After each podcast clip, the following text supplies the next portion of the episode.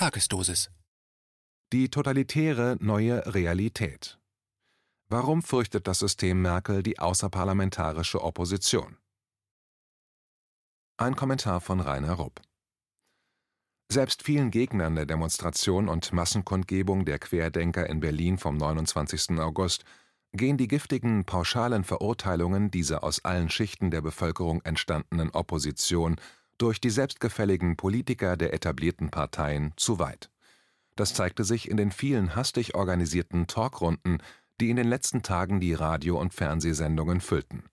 Hastig organisiert deshalb, weil sich unter den eingeladenenen Gästen öfters Menschen befanden, die an dem Tag in Berlin gewesen waren und die Demos beobachtet hatten. Sie kamen nicht zu dem im Voraus festgelegten Ergebnis, dass bei der Demo überall nur Nazis waren. Rechte, wie zum Beispiel von der NPD oder Reichsbürger, seien zwar dagewesen, aber nur am Rande. Keinesfalls hätten Rechte eine führende Rolle gespielt, sondern die Demonstranten und Teilnehmer der Kundgebung hätten einen Querschnitt der Bevölkerung dargestellt. Allerdings hatten sie mit ihrer abweichenden Einschätzung einen schweren Stand gegen die massive Übermacht der politisch korrekten Talk-Teilnehmer. Deren Position hat Frau Saskia Esken, der weibliche Teil der Doppelspitze der neoliberal gleichgeschalteten SPD, als Richtlinie für die politisch korrekte Berichterstattung der Medien auf Twitter wie folgend zusammengefasst: Zitat Holocaustleugner, antisemitische Verschwörungsideologen und Esoteriker die Vertreter von Medien, Wissenschaft und Politik schuldig sprechen und offen zum Sturm auf den Reichstag und zum Umsturz aufrufen. Zitat Ende. Das war dann auch der Tenor der Berichterstattung der öffentlich-rechtlichen Medien. Gemeinsam mit den gleichgeschalteten privaten Medienkonzernen haben sie seit dem Wochenende unser Land in einer Endlosschleife mit einem Tsunami scheinheiliger Empörung über Nazis, Rechte und Corona-Leugner überschwemmt. Mit dem Begriff Leugner sollen letztere tiefenpsychologisch in die Nähe der Holocaust-Leugner gebracht werden. Die aktuelle Propagandakampagne gegen die außerparlamentarische Opposition ist ungewöhnlich massiv. Offensichtlich soll noch im letzten Winkel unserer Republik dem rechtschaffenden Bürger das Bild vermittelt werden, dass nur Rechte und Nazis oder nazinahe Spinner in bösartiger, hinterhältiger und demokratiefeindlicher Absicht die Maßnahmen der guten und sich ums Gemeinwohl kümmernden Politiker hinterfragen. Die Devise lautet Vertraut uns, wir sind von der Regierung. Nur ein Nazischurke kann daran zweifeln, dass die Hunderte von Milliarden Euro Corona-Hilfspakete nicht ausschließlich zum Wohl der arbeitenden Bevölkerung großzügig ausgeschüttet worden sind. Nur böse Buben, die unsere Demokratie zerstören wollen und nichts von Wirtschaft verstehen, hinterfragen, warum zum Beispiel der bei weitem größte Teil der Corona-Hilfen an die mit der Politik verfilzten Freunde der Großindustrie gegangen ist, angeblich um dort Arbeitsplätze zu erhalten. Dabei sind es doch die mittelständischen Betriebe und Kleinunternehmen, wo über vier Fünftel der Beschäftigten ihren Lohn verdienen, die aber nur mit Brosamen einer Hilfe abgespeist wurden.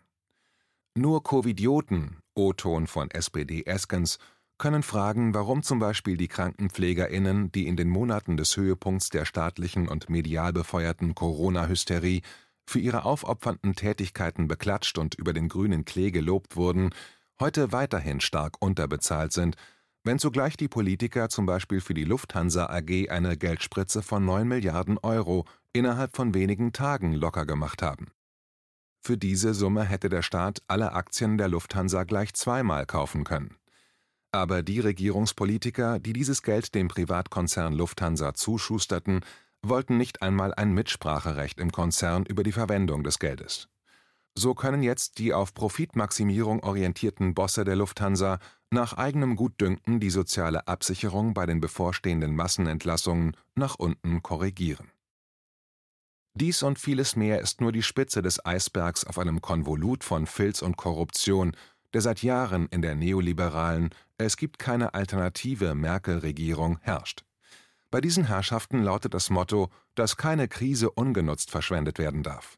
Pandemien, Kriegsgefahren oder gar Kriege bieten den politischen und wirtschaftlichen Profiteuren, die sich selbst Eliten nennen, besonders viele Gelegenheiten, um aus dem entstandenen Chaos auf Kosten der Bevölkerung Honig zu saugen. Dabei ist die Wahrscheinlichkeit, dass diese Leute je zur Verantwortung gezogen werden, recht klein, bei der aktuellen politisch und medial hochgeputschten Covid-Pandemie ist das nicht anders. Denn für sie gilt das Bibelwort aus Psalm 127, das vortrefflich auf die elitären Profiteure der Merkel-Demokratur zugeschnitten ist. Dort heißt es, Zitat, es ist umsonst, dass ihr früh aufsteht und euch spät erst niedersetzt, um das Brot der Mühsal zu essen. Denn der Herr gibt es den Seinen im Schlaf. Zitat Ende.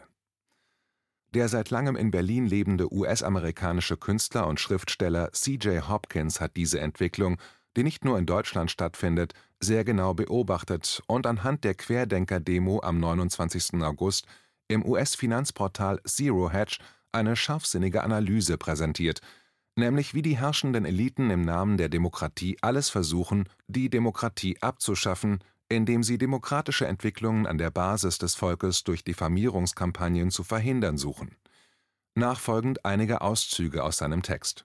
Zitat In den Tagen vor den Protesten am 29. August in Berlin haben Regierungsbeamte und Medienpropagandisten das getan, was Beamte und Propagandisten tun. Sie wiederholten unermüdlich ihre offizielle Erzählung, dass nämlich jeder, der gegen die neue Normalität protestiert, oder die offizielle Coronavirus-Erzählung bezweifelt, entweder ein gewalttätiger Neonazi-Extremist oder Verschwörungstheoretiker oder eine existenzielle Bedrohung der Demokratie darstellt. Zitat Ende. Weiter heißt es im Text, Zitat, Trotz der Feststellung des Bundesamtes für Verfassungsschutz, dass sich nur einzelne Mitglieder rechtsextremer Gruppen an dem Protest vom 1. August beteiligt hätten, und dass Rechtsextremisten keinen prägenden Einfluss auf die Demos hätten, pumpten sowohl die deutschen als auch die internationalen Konzernmedien eine Geschichte nach der anderen in die Öffentlichkeit, wie die ultragewalttätigen Neonazi-Horden wieder über Berlin herfallen. Zitat Ende. In einem weiteren Aufsatz auf seiner Webseite consentfactory.org mit dem Titel Invasion of the New Normal geht C.J. Hopkins auf das Phänomen dieser neuen Normalität ein die seit dem Höhepunkt der Corona-Hysterie von den westlichen Eliten als zukünftiges Gesellschaftsmodell für die Massen heiß diskutiert wird. Tatsächlich aber handele es sich laut Hopkins dabei um den „ Zitat Totalitarismus der neuen Normalität. “Zitat Ende. Laut Hopkins hat die offizielle Propaganda bereits im März dieses Jahres begonnen. Zitat Anfang April erreichte sie ihre volle Intensität. Plötzlich wurde überall von der neuen Normalität gesprochen nicht nur in den führenden Konzernmedien, zum Beispiel CNN, NPR, CNBC, The New York Times, The Guardian, The Atlantic, Forbes et al., sondern auch im IWF und der Weltbankgruppe, im WEF, der UN, der WHO, im CDC sowie auf Blogs von sportlichen Organisationen, globalen Managementberatungsfirmen, auf Websites von Schulen und in zufällig ausgesuchten YouTube-Videos der Slogan wurde in den letzten sechs Monaten unermüdlich wiederholt, genau wie es im Lehrbuch zur Einführung einer auf Lügen basierenden, totalitären Ideologie steht. Wir haben es so oft gehört, dass viele von uns vergessen haben, wie wahnsinnig diese Idee ist, dass die grundlegende Struktur der Gesellschaft aufgrund eines Virus, der keine Bedrohung für die überwiegende Mehrheit der menschlichen Spezies darstellt, drastisch und unwiderruflich verändert werden muss die neue Normalität ist eine klassische totalitäre Bewegung, und es ist ihr Ziel, die Gesellschaft radikal völlig zu transformieren und die vollständige Kontrolle über alles und jeden Gedanken, jede Emotion und jede menschliche Interaktion zu etablieren. Die Angst vor Krankheiten, Infektionen und Tod und die obsessive Aufmerksamkeit für Gesundheitsfragen werden jeden Aspekt des Lebens dominieren Paranoide Propaganda und ideologische Konditionierung werden allgegenwärtig und konstant vorhanden sein. Die Gesellschaft der totalitären neuen Normalität wird von Angst und Konformität durchdrungen sein. Zitat Ende, soweit der in Berlin lebende Mr. Hopkins. Tatsächlich hat das ideologische Programm der Eliten so gut wie nichts mit einem tödlichen Virus in Form einer apokalyptischen Pandemie zu tun, wie das die Medien mit ihren vielen Bezügen zur Pest oder der spanischen Grippe der Bevölkerung einzuflüstern versuchen. Vielmehr haben die neoliberalen Eliten von Anfang an darauf abgezielt, den Coronavirus als trojanisches Pferd zur Einführung der totalitären neuen Normalität zu nutzen. In diesem neuen Gesellschaftsmodell können die Eliten des parteipolitischen Einheitspreis alternativlos vorantreiben. Sie bestimmen, wo es langgeht, sei es bei Corona, bei CO2 und dem Klima, oder welche offiziellen Verschwörungsmärchen wir zu glauben haben, vom 11. September bis zur Vergiftung der Skripals im englischen Salisbury und jetzt ganz aktuell des Herrn Nawalny, mit dem absolut tödlichen Novichok, dessen Ermordung der russische Präsident Putin höchstpersönlich angeordnet habe. Wer gegen diese neue Normalität aufbegehrt und alternative politische oder sozialpolitische Vorstellungen debattieren möchte, findet weder im Einheitsparteienapparat noch in den etablierten Medien ein Forum. Wer anders denkt als die offizielle Linie und das öffentlich äußert, ist entweder ein Nazi, Aluhut, Verschwörungstheoretiker, UFO-Anhänger oder anders wie verrückt oder böse. Jedenfalls ist er oder sie kein vollwertiges Mitglied der Gesellschaft mehr. Solche Leute gehören und werden schon jetzt ausgegrenzt, diffamiert. Nicht selten verlieren sie ihren Job und werden sonst wie diszipliniert, nicht nur hier bei uns in Deutschland, sondern in allen vom Neoliberalismus immer noch beherrschten Ländern des Westens. Aber dank der modernen Elektronik ist es heute möglich, Nachrichten und Analysen, die zuvor nicht auf ihre staatlich verordnete politische Korrektheit gefiltert worden sind, massenhaft im Volk zu verbreiten – Dadurch hat sich an der Basis eine breit gefächerte Opposition aus allen Schichten der Bevölkerung gegen die Merkel-Demokratur gebildet. Diese Opposition richtet sich nicht gegen eine spezifische Regierungspartei, sondern gegen den angeblich alternativlosen Kurs des neoliberalen Einheitspreis, den die etablierten politischen Parteien von CDU, CSU, SPD über FDP und Grüne bis hin zu den meisten Linken verkörpern Daher stehen die Vertreter dieser Parteien auch geschlossen hinter dem System Merkel, wenn es gegen die außerparlamentarische Opposition geht, wie bei der Großdemo am 29. August. Und tatsächlich geht von dieser heterogenen, außerparlamentarischen Opposition auf den Straßen und Plätzen unseres Landes allein aufgrund ihrer Existenz eine echte Gefahr für die Herrschaft der Eliten der Merkel-Demokratur aus. Diese befürchten zu Recht, dass sie zunehmend ihr Informationsmonopol verlieren und die Manipulation der Massen schwieriger wird. Konkret lässt sich nachweisen, dass es inzwischen in einer ganzen Reihe von Ländern eine medizinisch-wissenschaftliche Entwarnung gegeben hat bezüglich der Letalität, der Tödlichkeit und des Umfangs der Covid-Erkrankungen und diese Nachrichten von den interessierten Kreisen nicht unterdrückt werden konnten. Corona-Tote, Doppelzählung und in betrügerischer Absicht gefälschte Statistiken. Unter der Überschrift Zitat Britische Beamte ertappt, wie sie auf dem Höhepunkt der Pandemie die Covid-Krankenhauszahlen aufgeblasen haben Zitat Ende, machte am 22.08.2020 ein Bericht von 21st Century Wire von sich reden. Wegen der ungewöhnlich hohen Infektionszahlen in Großbritannien waren schon lange Unregelmäßigkeiten vermutet worden. Dem Bericht zufolge sind nun neue Erkenntnisse aufgetaucht, die zeigen dass die Krankenhauseinweisungen für Covid-19 im Vereinigten Königreich während des Höhepunkts der Krise im April stark übertrieben worden waren. Es scheint, Zitat, dass Patienten, die wegen anderer Krankheiten aufgenommen wurden, in der Tat als Covid-Patienten in den statistischen Gesamtwerten der Regierung gezählt wurden. Zitat Ende. Dies war nicht das erste peinliche Eingeständnis von grober Manipulation der Corona-Infektionszahlen nach oben. Ähnliche Enthüllungen über zweifelhafte Zahlen in den offiziellen Corona-Statistiken der Regierung hatte es schon früher gegeben.